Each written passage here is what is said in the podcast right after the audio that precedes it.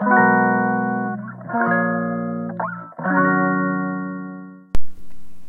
はようございます。ヨガ講師の倉本々子です、えー、ヨガじゃない話、えー、今日もお届けしていきます。はいおはようございます。月曜日の朝皆さんいかがお過ごしでしょうか？8時にね、えー、予約の投稿をしてるんですが皆さん8時って何してますか？私ね8時は 何してんだろう。えっと子供が小学校に行く時間まあそれよりちょっと前に行ってたりもするかな。日によって全然違うんですけど。えっとちょうどバタバタいなくなった頃なのでまあ本当にゴム手袋をはめてて常に。でえっと何かを洗ってたりとか、まあ、食器だったりあとは何してるかななんかシュッシュッシュッっていうなんか掃除をしてたりしますね。いろんなとこ拭いたりとかゴム手袋をつけてることが多いです8時はだいたい。お洗濯とかはねその前にやってることが多いので朝ごはん作りながらとかね。そう。なのでゴム手袋つけてる。ですね。はい。と何やってるかな？それぐらいかな。はい、夜乾いた洗濯物を畳んだり畳まなかったりとか、はい、あとは何だろうな。ジャーナリングのようにこう文字を書いたりとか。する時もありますかね。朝ごはんの前にちょっと飲み物飲みながら思いを書いたりとか。する時が多いですね。朝ごはん食べるのはもっと後ですね。だいたい8時半ぐらいからになるかな朝ごはん。40分とかそれぐらいかな。に自分の朝ごはんはねゆっくり食べるようにしてます。最近朝ごはんはしっかり食べるっていうのがえっとブームです。ブームというか変えました。そのように。はい2週間ねカフェインをやめたり小麦をやめたり甘いものやめたり乳製品やめたりっていう2週間を送っていてかなりね体が生まれ変わったと思うんです。で体だけじゃなくて思考も生まれ変わってですねコーヒー飲まなきゃとかうわ飲まないとやってられないよしやるかみたいなモードがなくなったんですよ。これって多分、うん、その先生曰くね栄養学のエネルギーが足りてるってことなんですよね。私エネルギー不足っていうかもうなんか栄養失調みたいな感じだったんですよ。おそらく。でドーピングのようにコーヒーを飲んで奮い立たせていたのが体にもうタンパク質だったりお野菜だったりしっかり自分でこう朝昼晩作って食べてるんですよね今は。特に小麦とかを食べずに順番考えてしっかり食べるようにした。急にみたいな。体もびっくりしてる。多分。そんなことないから。私はよくお友達に言ってたのがこの白い T シャツでポケットがついてる白い T シャツだったとしたらそこにちょっとあのドライフルーツとかナッツとかを入れておいてそれだけで過ごせるって言ってたぐらいなんですよ。リスなの？なんかそういうあの本当にそうなんです。お腹が空かなかったりとか小食なのでそもそも前からね。でナッツとかドライフルーツとか大好きだしあと、えっと、干し芋とかドライフルーツとかナッツとかしか食べてなかったのであのなんだろうな。済んじゃってたんですよねそれで。なんかそのように多分体がエネルギー調節してたのかな。なんて不健康なヨガの先生なんですか？でもそういうこともやっぱり言ってきましょうねラジオで。今ねあのとても健康になってますので頑張ってます今ね。元気です。はいあのラジオでね今日はレターもお答えしていきたいなと思ってます。ちょっと意味わかんないくだらない話でもう3 4分も喋っちゃいました。申し訳ないです。貴重なお時間をね頂戴しまして、えー、レターを読みます。ななこさんいつもオンラインサロンで学ばせていただいています。息子さんお誕生日おめでとうございます。ありがとうございます。あちょっと後で言いますね。すみません。返事言っちゃって。3月3日の回を聞いて気づいたら涙が流れていました。私も育てにくいと思いますか？の質問に毎回はいに丸をしていました。赤ちゃんの頃から人見知り場所見知りが激しくとても敏感で常にくっついていて積極的に遊ぶ子がずっと羨ましかったです。10歳になっている悩みは全くない。菜々子さんのその言葉を聞いてなんだか少しほっとしました。小3になった今席を立ってしまう子に声をかけたらその子に怒られてしまったり。勉強と運動は好きだけれど図工が苦手で作品を見て毎回落ち込んでいたり。毎日何かしら気持ちが揺れ動くことがあって過去私が。少し疲れていました。この子はこの子。私に起きたことではないので話を聞いてあげる。本人が悩んでいたら一緒に考えてあげる。周りと比べず今の息子をうんうんそうだねと見守ってあげたいと思います。素敵。ねえこのレターで涙出てしまいますよ。っていう方いらっしゃいませんか？私のねラジオを聞いて涙が流れていましたなんてもうありがとうございます。そんなと回でしたっけ？もう私何を喋ったか覚えてないんですがもう最低。はい。ですが育てにくいっていうところにそう丸してたっていう言ってた。そうそうなんです。あ敏感で常にくっついていたんだ。積極的に遊ぶ子がずっと羨ましかったよね。そっかそっか。あの分かる。うちの子はねあのそうじゃなかった。逆？なんかお友達の積み木だから取っちゃったりとかそれも言ってたかな。それこそ席立っちゃったりとか、うん、してた、うん、だからこの子とはまた違うタイプだったのかなって思うんだけど悩んだ。すごくもう先生とかお友達のお母さんとかに「ごめんなさいごめんなさい」って謝ってばっかりいたし私の育て方が悪いんだなって思った。この子がこんな風になっちゃったのはって思った。誰もがみんなそう思うんじゃないかな。だからねえっと、この図工が苦手で作品を見て毎回落ち込んでた。で毎日何かしら気持ちが揺れることがあった。私がって書いてあるんだけどこれって同じだよね。図工が苦手で落ち込んじゃった時にその本心って何だったんだろうね。って今考えたら分かったりするのかな。ここをね自分で受け入れてあげるとすごく楽になるのかなってちょっと思ったりしました。なんで落ち込んだんだろうね。恥ずかしかった？それとも図工が苦手なのはこの子特別に心の知能が弱いのかしらっていう不安が勝ってしまった？それともこの子恥ずかしくないのかしら？こんな作品出してて。っていうふうに思ってしまった？その中に自分のこの方が思ってるこうであってほしいっていう願望だったりとかもしくはその願望っていうのがねお母さんから昔言われていたことだったりとか自分が信じているねビリーフあのこうであるべき、うん、男の子は図工が得意。勉強と運動ができるんだったら図工もできなくちゃみたいな思い込みが何かあったのかとかないかもしれないよわかんない。今全部例えてあの想像して言ってるんだけれどもこういったところをね冷静にねあの客観的に見れる調子がいい時がもしあればその時にねあの見てあげるといいのかなって思ったりします。疲れちゃうよね。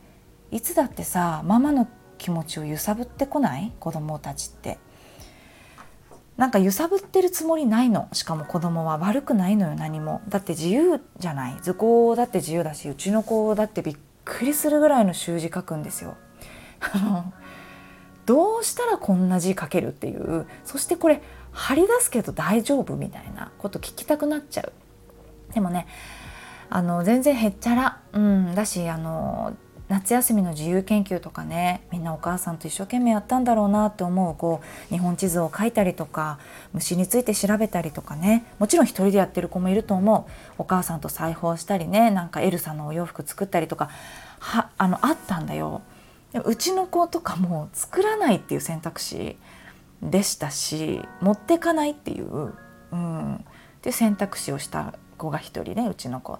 でもう1人はあの持ってくんだけど本当にお家の捨ててある段ボール捨ててあるっていうか捨てる予定だった段ボールをセロテープとなんかいちごのパックとかあのなんかメロンのもさもさもさもさメロンの何？あれ網網みたいな。あれでなんかサッカーゴール作ったりとかして。ガラクタ？ちょっとガラクタって言っちゃうんだけどラジオだけで。ガラクタじゃんって思うやつをすっごい自信満々に持ってってたりとかね。あった。いやこれねもしかしたらもう本当にお母さんによってはよ。いや恥ずかしい持ってかないでとかね。なんでうちの子だけこんな下手っぴなのかしらって思うんじゃないかなって。思った。うん。何なんだろうねこの心理。お母さんって何を望んでるんだろうね子供に。どうして全部完璧にできないといけないのかしら子供が。何を恥ずかしがってんのかしらお母さんたちって。本人は恥ずかしくないんだよね。って言ってるうちの子は言ってる。俺らが恥ずかしくないよ俺はって、うん、そうなんだって言うんだけど私もね。そうなの。だからこのお母さんもまあ言ってくれてるこの子の問題。うんね。本人が悩んでいたところを一緒に考えてあげて私に起きたことではないの。そう私のね展覧会じゃなくて私のお習字でもなくても私ね あの私の図工の作品でもないのよねそうか自分は恥ずかしいかなって思うかもしれないけれどもあのー、なんだろうなそういうふうに思ってないのよね子供が。だからどうかねあの思っちゃう気持ちはわかる。ね、今私がみんなに皆さんに言った通りになんでこうやって思っちゃうんだろうねお母さんって。共感してくれるお母さんがいると思うんだけれどそこを考えてみてもらいたいな。なんでそう思ってんの？って。だどの辺が恥ずかしい？って。あなたの世界じゃないんだよ。子供の世界なのに。やっぱりさ足突っ込んじゃってるよね。子育てをしてるから責任感があるんですよねあるし例えばひらがなをねお家で教えなければとか何かできなければやっぱ親の責任ですよとかって言われてしまうこともあるし実際そういうこともあると思うの。お母さんがいろんなことを協力して教えてあげるお片付けの仕方とかねハサミの使い方とか学校だけじゃ不安な部分お母さん責任を持ってしっかりね育てていくっていうことそれがこの子にとってあの重要なことっていうのはあるよ。でもこの子の作り上げた結果に関してはあだこだ言えないもんね。うん、全部が素敵だなって思っていいのかなってもうそれに尽きる以上丸そうかなって思う。自分だったら恥ずかしいなっていう気持ちあると思う。お母さんも人間だから。でもこの子が良ければいいよね。だってこの子の人生だからね。必要なのはサポートを教えてあげるっていうことだけだからね、うん、こういったこともね本当に深掘りしてやっていくのが実はセルフラブキッズの講座でここ最近あの多いですねレターでねやっぱりあの親子のご相談ねいただくことが多いです。セルフラブキッズの講座ってこういうお母さんが子どものどこまでサポートをしていって自己肯定感を高めるってどういうことかじゃ低い子供ってどういう状況で低いお母さんってどういうふうな態度をとってしまう？じゃあそこを何をして変えていったらこういうふうになるかっていうのを一緒にねあのやっていく講座なんですよね。うんだからまあちょっと本当に講座の内容に触れられたなと思ってすごくねありがたいあのレターでした。うんうんうんそうだねってこの子はこの子そうなんだよねこの子はこのままでいいって思ってます。パパとかね本当に未だに言っちゃう心配しちゃうんだけどうちのパパとか。でもいいいいよこのままでってこの子がいいならねって。いいならよ、うん、そう。よくないんだったら、あのー、そこは一生懸命一緒に勉強したりとかサポートをしてる。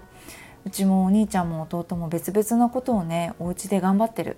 弟はちょっと、えっと、知能が難しいなっていうところ苦手だなっていうところがあの本当に出てるんです。例えばカタカナがどうしても覚えにくいとか、うん、っていうことがあるんですね。なのでそれを、まあ、学校とは別の時間で私が教えたりなんかびっくりしないでほしいんだけどもう3年生になるけれどもやっぱり苦手なのね。でもそれもこの子のね特性で、うん、持って生まれたものなのか知能がねまだ追いついてないっていうところだと思うのいつかね一緒になるかもしくはならないかわからないけれども私が一緒に努力していくところっていうのは本人が困っているところだっていうのは常に思っている。でこの子がやりたいこととか伸ばしていきたいなっていうところはお母さんが私がねむむっと思うことでも、まあ、自由にやらせてあげたいなとこの子の人生だから好きなものを見て好きなものを聞いて生きていってほしいなって思いますこの子も人間だからね。全部がお母さんのね言う通りにしなくてもいいのかなって ちょっと思ってる。だからルールとかもあるようでないようなもの、うん、すごくゆるゆるでね、あのー、やっていますうちは。うんなんか笑って幸せでいるっていうのが本当に必要じゃないですか。って思った。なんかいろいろコロナとか戦争とかいろんなのがもうあってよくわからないからどんな世の中になるかもわかんないし世の中見たら嫌になっちゃう、うん、だからうん一人の人間として生み出したわけだけれども夫婦で子供をね笑っててほしいなってなんかどんな人生になるかわからないけれどもこの子が満足してればいいのかなって思ったりしますね。私の人生じゃないしね。今一緒に成長を見させてもらってる、うん、4人が4人の人生を一緒のお家の中で過ごしてるんだなっていうふうにあの思うようにしてます。うちは猫ちゃん猫ちゃんワンちゃんもいますからもう本当に大家族でねあの楽しく仲良く、うん、やっていけてもうそれがあれば本当に何もいらないなって思うぐらいねあののマインドでねいたいなっていうふうに思ったりします。こういうふうに正直に書いてくださってというかねきっとなかなか恥ずかしくてね言えないことだったりすると思うんですよ。ね、作品を見て落ち込んでしまったとか。ね。でもどうかねあのほっとしてくださいこれからも。うん。少しじゃなくてたくさんほっとしてくださいね。大丈夫だから、うん、自分のねあの子供をゆっくりね見て周りの子なんて比べたって一つもいいことないのでそう自分の子を見てね、あの一緒に味わって楽しんでもらえたらなと思ったりしました。はい。ではね、子育ての話が続きますが、今日もね、聞いていただいてありがとうございます。また、えー、木曜日の朝にね、えー、お会いしましょう。今日も一日ね、お母さん余白を残して何か好きなことしてね、過ごしましょうね。はい。では聞いていただきありがとうございます。またお会いしましょう。